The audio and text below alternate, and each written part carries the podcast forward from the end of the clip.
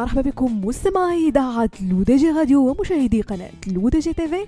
فقرة Tech Week فقرة اللي كرفقكم من خلالها أنا عايشة بوسكين في إطلالة في آخر مواقع في nouvelles technologies high-tech digital باش هكذا ترجع حياتكم اليومية أذكى وأسهل. وبداية مستمعين مع معرض GITEX إفريقيا والذي أطلق المغرب نسخته الأولى في إفريقيا بمشاركة العديد من الشركات والمؤثرين في مجال التكنولوجيا العالمية والإفريقية لأول مرة خارج دولة الإمارات العربية المتحدة وذلك لتمكين القارة من التحول الرقمي.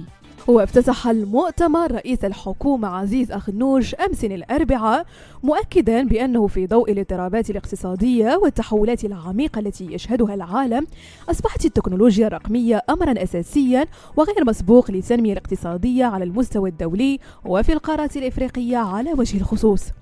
من الجدير بالذكر أن المعرض يضم 900 عارض وشركة ناشئة و250 مستثمرا و250 متحدثا في المؤتمر و30 وفدا وزاريا من 120 دولة وكذلك أكثر من 100 جهة حكومية مشاركة من 80 دولة. وننتقل مستمعين لشركة انفيديا المتخصصة في تصنيع الرقائق الإلكترونية والتي أعلنت صرف مئات الملايين من الدولارات لبناء أقوى حاسوب عملاق للذكاء الاصطناعي في إسرائيل والمسمى إسرائيل 1 ويأتي تحرك شركة انفيديا في ظل زيادة الطلب على تطبيقات الذكاء الاصطناعي. ومن المقرر أن يبدأ تشغيل إسرائيل واحد جزئيا بحلول نهاية عام 2023 ومن المتوقع أن يقدم ما يصل إلى إكسا فلوبس 8 من حوسبة الذكاء الاصطناعي مما يضعه بين أسرع أجهزة الحاسوب العملاقة في العالم.